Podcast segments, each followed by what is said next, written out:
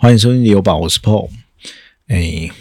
啊，现在录音的时间，我们已经从这个月后汤泽回到东京的市区，然后我们在雪场待了大概一个礼拜的时间，真的过得非常快，哦，那也觉得非常的舒服。然后回到这个市区啊，真的人非常多，就开始觉得有点阿杂。不过，我我们自己很喜欢在这种日本的街头散步，因为就是真的是，尤其是在这个市区，就是完全的行人友善。然后你走路在这个徒步区啊，你都会觉得说，因为我们这几天在东京，然后还是秋叶原，或者是我们现在住宿的地点在新宿附近，都会觉得。呃，很舒服啦。你在走路啊，你带着小朋友不会有压力哦。就算是人很多的情况下，哦，你也不会觉得说啊，好像在台湾一样，好像就要一直抓着小朋友，怕他们被车撞。那日本就是人行道的规划非常好，尤其我们去那个东京的市区，在商业区嘛，感觉就是可能是十倍的新一区这样子。整个街廓都非常的舒服，然后高楼大厦林立嘛，那整个看起来感觉就是城市感很有，但是你在走在这个街道上呢，也不会觉得非常的压迫。那希望未来就是我们在南部啊，也可以有这样子的空间呐，尤其是台南这种行人徒步一直被。大家诟病嘛，一直有这个，不管是之前这个小朋友被这个就是转弯的车哈撞到，然后不幸过世嘛，然后才开始开始这种做半套的这种行人规划，包括像其实台台南中义路变成是这个红灯啊，那个是非常非常小的路哦，可是红灯是。呃，就变成它双向都停，就是为了呀，让行人可以完全的通过，不会有任何的车子去，反正就是车子去在转弯的时候可能有碰撞的风险啦。可是其实这种道路的规划其实都是半套啦，因为每次都出了事情之后才去做这种临时的规划，或者是那个时候。啊，发生事情的时候，开始大量的取缔这个没有礼让行人的这些车辆嘛，可是都没有从，呃，先前我们之前集数有聊过嘛，就是没有从这种完整的道路的设计去做规划，还有一些国民的基本的教育去做做这种啊提前的的教育。然后每次出了事情之后，才开始亡亡羊补牢。那其实时间一过之后，可能又恢复一样的的事情啊。然后交通的顺畅度也没有改善，改善。然后行人的安全的疑虑也没有被消除。所以我觉得这个其实都是，呃，算是我们要在改进的地方啦。然后，Michael 今天也出发到这个新加坡哦。那如果有想要 看我们的动态的时候，我们会有一些，就是我们自己的行程会发在我们的的这个 IG 上面了。如果有兴趣的这个听众啊，可以去追踪我们的 IG 哈，就可能可以看到我们即时在哪一些地方，我们可能会拍一下。当地的一些建筑物放在我们的现实动态，那如果有兴趣的话，就是可以追踪我们的 IG。好，那我们今天要聊什么？其实就是，呃，前一阵子其实我就看完一本书，然后其实就是想要找想要找一集来跟大家分享啦，因为但是前阵子其实排的这个呃比较满一点点，所以呢。刚好我这个这一阵子出国，就可以来跟大家分享这个主题。那这本书其实就是李同龙哈他写的，这个书名叫做《房市超狂大预测：邪恶的第七循环降临》啊。其实我觉得这个李同龙他的论述啊，相对是比较中立一点点，它可能会照一些历史的循环的发展，还有它一些专业的方式、专业的这个角度去做分析，比较不像是啊，可能一些算是网红或者是一些空军总司令之类的哦，为了迎合这个迎合大家的这个口味啦。然后去做一些呃比较耸动性的发言，那我觉得这本书它其实还不错，因为它前半部就是在写这个台湾房市的六次的循环嘛。那他把从这个五十年前整个一个房市的概况跟脉络呢，跟大家做分析。然后呢，他因为他在书中他有讲到嘛，他。徒步环岛三次，然后深入到台湾各个行政区，哦，可能各个从化区去了解各地的房市。因为我们一直就一直有提到说，其实房地产这种东西是很区域性的，即使是有一些数据，好一些统计数据来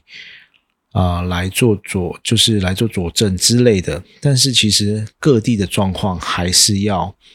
呃你在当地。去了解，然后去感受，或者是真正的去看到实际的状况，你才有办法，呃，知道当地房市的发展。你很难用一个全国统计的数据，或者是呃整个长模哦，去判断说哪一个地区特定的发展。所以其实他呃，这个李通龙他其实我觉得非常。非常好的部分是，他有深入各个地方去了解当地的状况，然后才去做所谓的评论，而不是拿着可能各家机构他可能出的一些数据，然后去做一个呃，可能从数字上数字上当当就是单方面的去做判断呐，然后我们可能跟这个实际上的状况有脱钩。哦，所以呢，尤其是很多人，他为了迎合他自己的受众嘛，所以他会去夸大其词，或者是他会做一些呃耸动的言论。那有时候他的这些啊，算是已经变成信徒的话，有可能有因为这样子连带被影响，然后失去了这些判断力。哦，这时候有时候受害的还是自身的权益啦。那今天要聊的这个啊，它其实前面前半部分，它其实讲到这个房市的六次循环。那他最后会讲一个，他判断、他预测第七循环会发生什么事情。那当中他可能也讲了说，他之前的预测很多都是非常神准的。那不过也都是事后论了啦。我因为我没有针对他每他书中的每一个以前的预测去做核对啊。不过我觉得他对于其他的这些 KOL 来说，相对的是比较呃比较中肯的。然后他的这个论述呢也比较中立一点点。那我觉得这本书也不错，至少它可以让你了解到整个。台湾房地产的脉络，哦，那其实啊，我们就从它前六次的循环来开始聊好了。其实第一次的循环呢，哦，在这个一九六八年到一九七五年这中间，哦，那个其实是非常久之前啦，五六十年前了。那这个时候为什么会呃是第一次的循环？因为其实那个时候其实就是台湾的。农业社会要转型到工业社会的时候，然后开始有大量的北漂的青年，所以这个住的需求会慢慢的变多嘛。其实像我自己的这个亲戚啦，我很多阿伯，他们也大概是那个时期是要上台北去工作，有的可能是军工教，有的可能是一些啊。反正可能是做一些工业之类的产业的，那他们都到了台北去发展。那因为那个时候这个房子大量的需求嘛，开始呢盖一些可能公寓型的产品，哦，可能是华夏型的产品，哦，那这个时候就开始带动了这个呃房地产的需求。然后那个时候其实就是有预售屋喽。那个时候呢，也是预售屋市场非常繁荣的时代哦。那预售屋的交易量呢，远大于中古屋哦。这个现象呢，持续了这个大概将近了十年。那第一次循环在什么时候结束？其实就是在一九七三年中东战争爆发的时候。那个时候，因为这个战争爆发嘛，那石油开始禁运之后，油价上涨，所以开始这个通货膨胀，然后呢，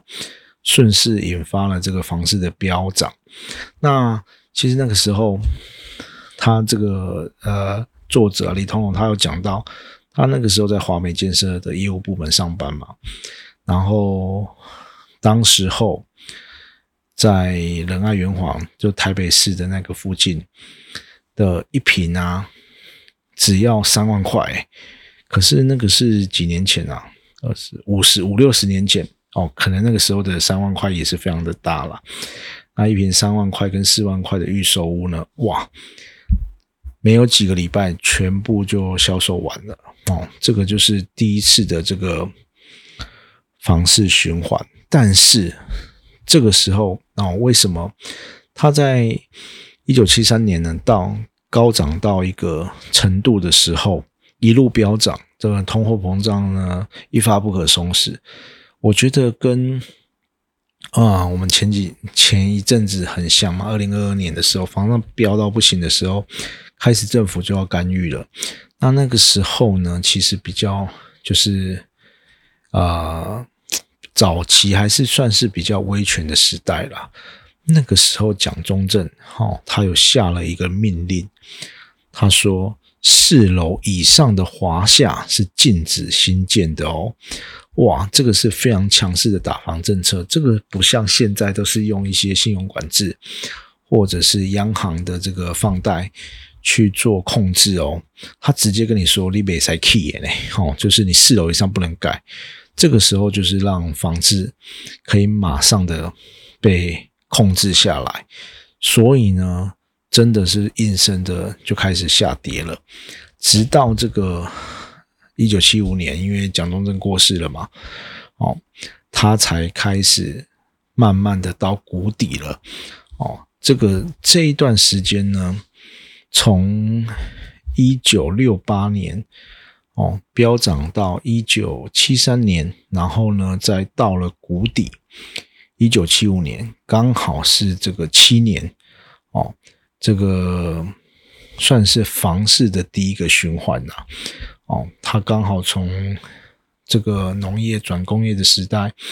然后需求大增，然后预售屋的市场呢热络。到最后，因为通货膨胀的关系，开始进行这个强势的打房的政策。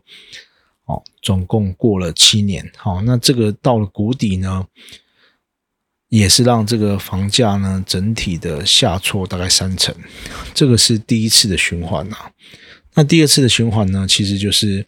一九七五年到一九八二年，也是七年。那为什么这个时候呢，开始房价又会开始往上提升？因为就是。啊，市场就开始很不好的时候嘛，这个时候蒋经国开始启动这个全台的十大建设，然后放宽建筑融资哦，有没有？这个其实有时候就是这样子啦，在这个政策放宽的情况下，然后开始有一些热钱的时候，那个呃，整个房地产呢就开始会向上在提升，所以这个时候又。房地产又进入另外一个主升段，但是，一九八零的时候又发生这个中东战争，那油价又开始开始高涨啦，通货通货膨胀的这个情况下呢，房价也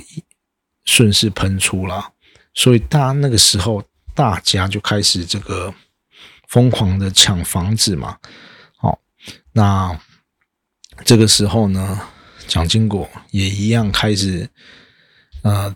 进行这个所谓政府第二次的打房，这个时候政府又祭出就是更剧烈的这个打房的呃手段，他呢开始呢紧缩银根，然后空地呢限时新建啊，不然就会有重税。然后两户以上的持有者呢，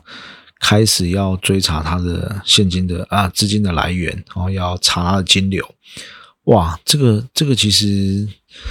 呃，打房的这个政策其实跟现在看起来有一点点像哦，就是好像是信用管制，然后在土建农的方面呢，也开始限缩，然后甚至他们比较。啊，严格的是在两户以上的这个持有者开始查你的金流哦，跟我们现在贷款呢，你不能去做呃购房的用途是一样的，不然可能就会被抽银根啊，或被个课重税之类的哇。所以这个时候，因为这个开始追查资金的来源，还有呢这个土地的现实要新建，所以大家都开始抛售啦。所以这个时候也一样开始。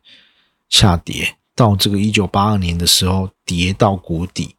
哦。这个时候也是啊，第二次的循环嘛，好像就是啊，三年一小涨哦，七年一大涨哦。那这个虽然前面涨了，不过它都会有这个后半段在打房的政策下，它会走走跌，一样就是下挫近三成。那在接下来就是进入了第三次的循环。那第三次的循环呢，是一九八二年到一九九零年。那这个时候其实就是大家说这个台湾前眼角膜的时候啦。然后这个时候也是股市上万点的时候，然后也是这个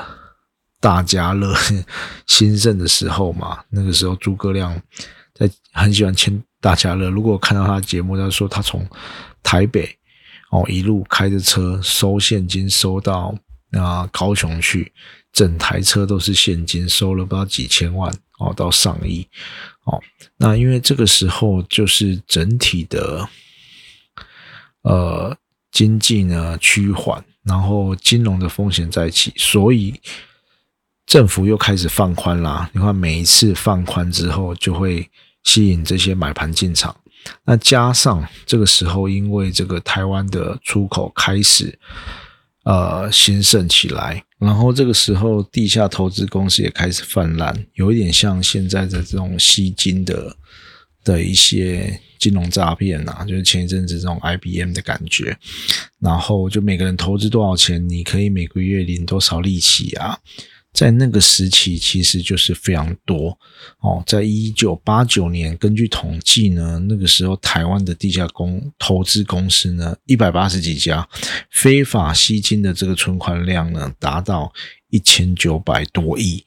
哇，投资投资人大概有一百二十万人哦。这个时候呢，地下的那个投资公司非常的泛滥，已经要到了泡沫化的时候了。那这个时候也是什么？这个无壳瓜牛的这个活动的时候啦，在一百一百一九八九年的时候，这个李信长嘛，就是四海游龙的创办人。因为那个时候为什么会有这个无壳瓜牛？因为他因为他原本是老师嘛，那啊。他在准备这个研究所考试的时候，他想说呢，哇，我把房子先卖掉好了，因为我要开始读书，然后之后呢再换一个小房子，留一点钱呢，想说要来读研究所，当研究所的基金。结果呢，他把房子卖掉，然后就先可能先租房子嘛。隔年他要在想要去买房子的时候，发现房子已经涨了一倍了。然后他原本卖掉的那间房子，从一百六十万涨到三百万，哇！他连小房子都买不到了。这个时候呢，他就开始一连串的这个无格夸牛的的运动嘛，然后才会有这个夜宿东中孝东路的这个呃场景出现嘛。那那个时候呢，其实也是台湾股市非常热络的一个时候。哦，台湾股市一九八六年的一千点飙到 一九九零的一万两千点，不到四年就涨了十二倍。那个时候才 上市，才上市公司才一百九十九家，不要现在不像现在一千多家嘛。可是那个时候一九九家，可是开户投资人高达五百零三万户呢，平均就是每三四个人就有一个人去开户，占十五岁以上的人口呢三分之一，炒股变成全民运动。可是大家都知道的，之后隔年整个房市大崩跌，哦，从一万两千点跌到最低的时候两千八百多点的样子，哦，这个时候呢。整个房市也应声重挫，那当然也是因为政府在这个时候进行了第三次打房，他开始郝柏村呐，行政院长郝柏村开始下令整顿这个地下金融，因为可能非法吸金的人太多了，然后开始限缩银根，所以呢，房市跟股市呢双双反反转。当当然那时候股市也是因为这个有受到当时美国的影响嘛，啊，不过。也是因为这样子哈，整个股市重跌，房市也是一样下跌了大概三成左右。这个就是第三次的循环哈，一九八二年到一九九零年，大概是八年半的时间。好，这是第三次的循环。然后接下来呢，就是到了第四次的循环。那这次的循环呢，打破了房地产七年一大涨的这个惯例啊。这个循环呢，哈，是房价起伏最小，但是是交易量最大的周期。那其实我们家自己也是刚好遇到这个时期。那那个时期其实就是整个房市根本没有什么波动了，但是在一九九六年的时候，因为李登辉的两国论啊，有这个飞弹飞弹发射的事件嘛，哦，那个时候有造成这个一波的这个呃民心的恐慌啊，然后开始高总价的物件呢开始没有人要看啦，然后接着又发生这个一九九七的亚太金融风暴。那很多建商呢，因为呃前事误判，那信用扩张过度，开始有一波的倒闭风潮，包括那个时候的国阳建设啊、东地市等等，哦，这些那时候看起来非常大的建商也一样应声倒闭。哦，那个时候呢，开始就是呃预放比呢持续的增加。所以呢，金融市场呢有一个微包弹，那个时候哦延长整个房地产盘整的主要原因呐。所以这这段时间将近十年的时间，其实房地产都没有很明显的涨幅。可是呢，这一段时间却是交易量非常高的时候哦。为什么？因为可能因为经济成长的关系嘛。那台湾这个出口。哦，就大量的增加，然后又这个婴儿潮啦，然后这个购物的能力又大大的提升，所以这个时候年交易量最高曾经达到五十万呢，哇，就是跟现在对比起来，其实相对的是个交易量是非常的高。哦，这个就是第四次的循环，那到了第五次的循环，就是二零零二年到二零一四年。大概十二年左右，那因为这个时候两千年的时候，台湾第一次政党轮替嘛，就是陈水扁当总统的时候了。那为了刺激这个买气，哦，开始提供连续好几年，然后好几千亿的这个首购的贷款、低利率的补贴，开始刺激这个年轻人开始大量的购物了。然后又采增值税减半的这个激励措施。果然哦，二零零二年的时候开始反弹回升哦，然后税收呢反而因为这个交易量大增嘛，税收不减反增哦哦，不但这个房地产有起来，同时也解决这个预放比过高的这个金融危机。这个时候呢，房地产开始启动十二年的多头的行情。那接下来就是要进入这个第六次的循环，就是二零一四年哦到现在。那二零一四年呢，Q 三的房价结束之后呢，开始进入四年的软着陆的阶段。因为啊，为什么？因为二零一六年这个时候有一个非常重大的政策，就是房地合一税的实施，那开始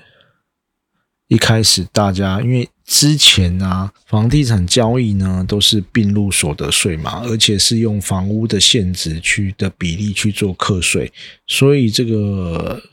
这个税税基都非常的低嘛。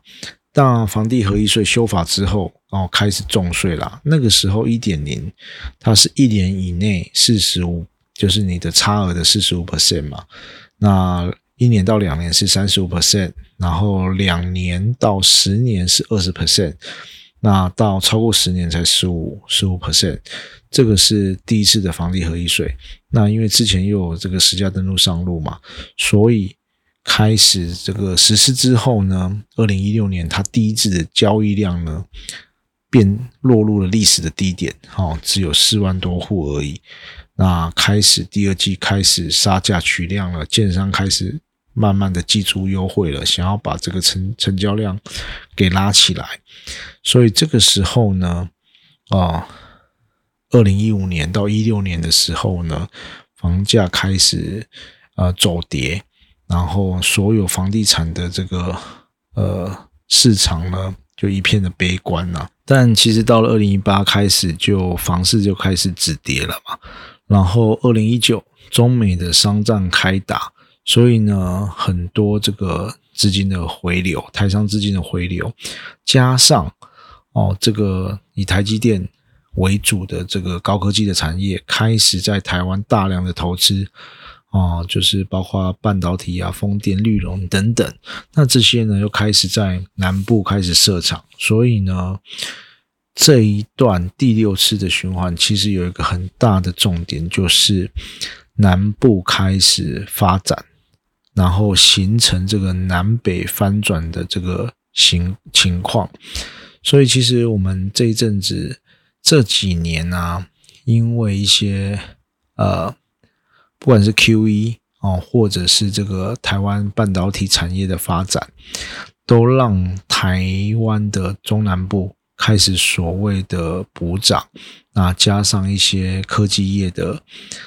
呃连带的效应的发展，所以呢，整个中南部的房市呢大举的拉抬起来。又尤其其实以最近的气氛来说，哦，不管是一些。啊，台积电设厂的消息，或者是因为这个绿营又胜选，然后因为赖清德长期在台南生根嘛，在南部生根，那加上有一些最近有一些新闻，就开始要重点发展高雄等等哦，都让人家感觉开始好像这个氛围开始有一点不一样喽。那在南部的。那房地产的部分是不是有更值得期待的空间？我觉得未来真的是很值得观察的一个重点。那其实，在这个第六的循环的时候，其实这个政府其实寄出了很多打房的政策哦，那包括了这个信用管制，还有这个呃利率的提升，好。用了非常多的手段手段，可是其实到现在还是以盘带跌啦。而且在嗯看，虽然就是前一阵子这个呃打房的政策开始好像有一点效果的时候，政府又寄出了新清安政策这个大补丸，所以呢，我们在二零二三年啊，像前几天这个统计数字出来。整年度的房市的交易量一样突破了三十万栋，来到三十点五还是点六左右哦，所以呢，整体的房市感觉好像又要开始慢慢的热络起来了哦，这个就是到目前的这个房市的第七。第六循环，那李同龙在这一本书呢，他其实特别就是以这个说明嘛，他要预测这个房市的第七次循环呢，啊，其实这个时候他预测的这个点，我又觉得好像还好，为什么？因为他以他的第七次循环呢，呃，预测的重点是，他觉得可能两岸的。政治地缘关系的冲突会呃啊影响这个房市的第七循环。他可能觉得说，可能接下来啊，中共跟台湾可能会有一些武力威胁的事件哦。他书中特别有提到嘛，乌俄战争啊，然后北韩俄乌的威胁啊，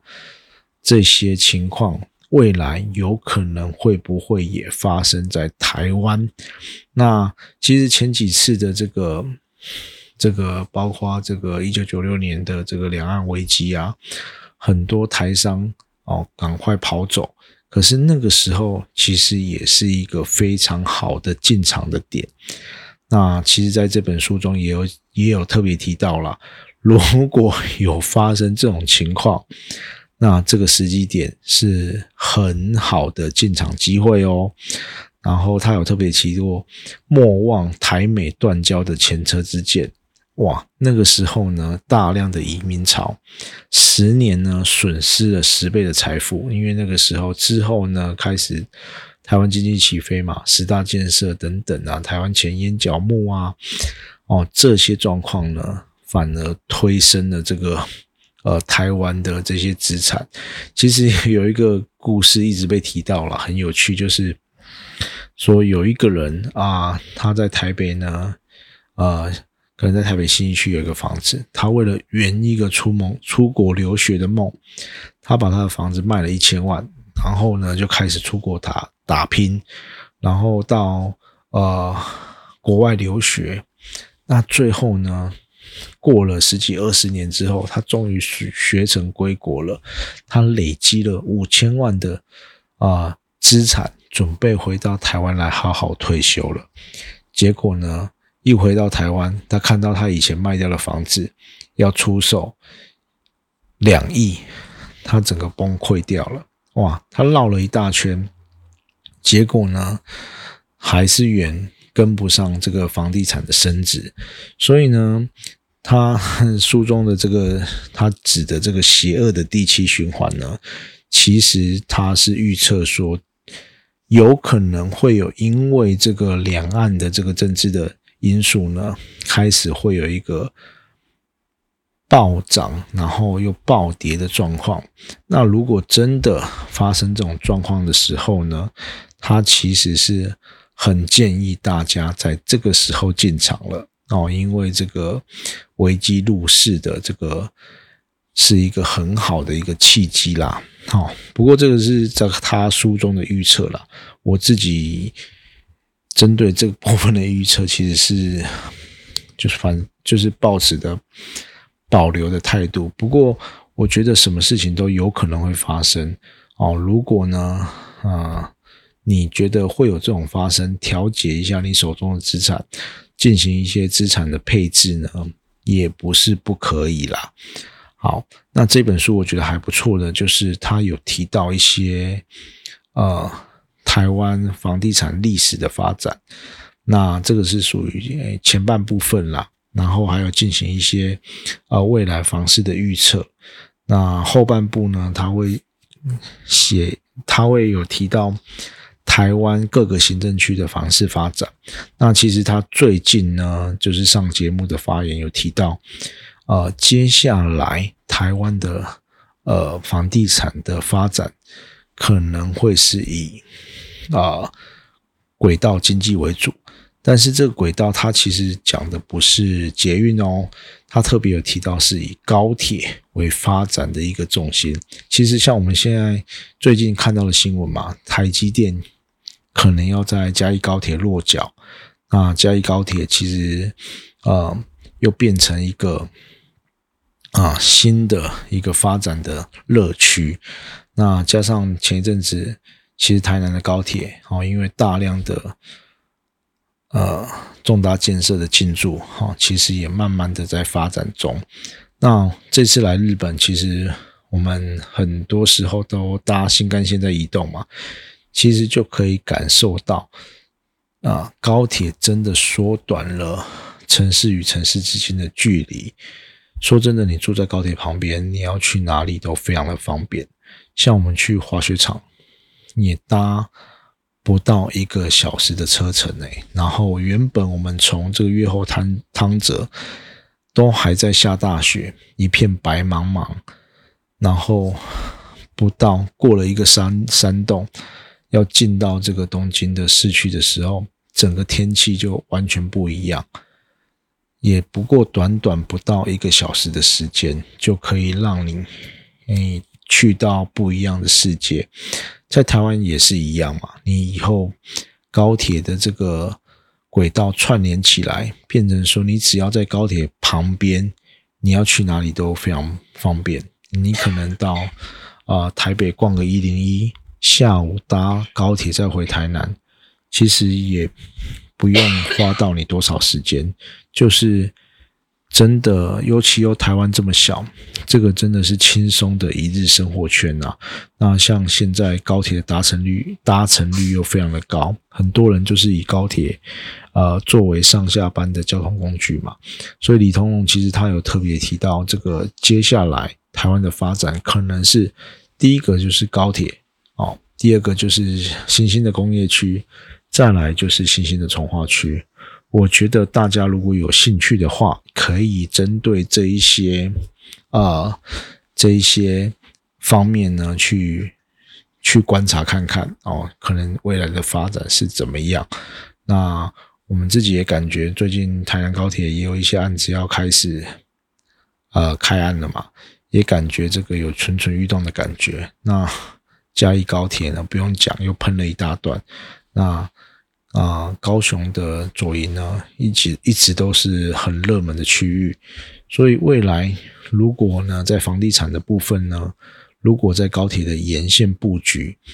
啊，可能也是一个不错的方向，大家可以参考看看。好，那我们今天就到这边喽。如果呢，你有啊想要探讨的议题，或者你觉得我们的节目还不错。都欢迎大家在 Apple Podcast 给我们五星评价，或者是给我们留言。那我们今天节目就到这边。买房不需要理由，家就是你的城堡。谢谢收听今天的理由吧，我是 Paul，拜拜。